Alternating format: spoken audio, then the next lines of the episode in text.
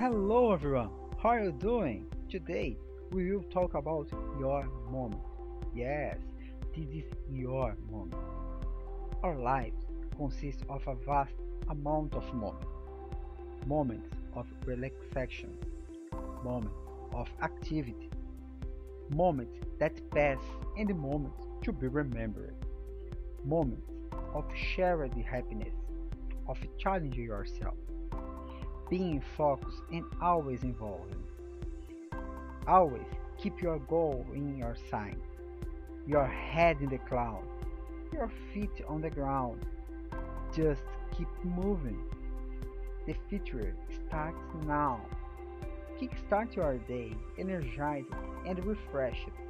You know what's got you motivated, where you started, and where you want to go and we know just how you can get there.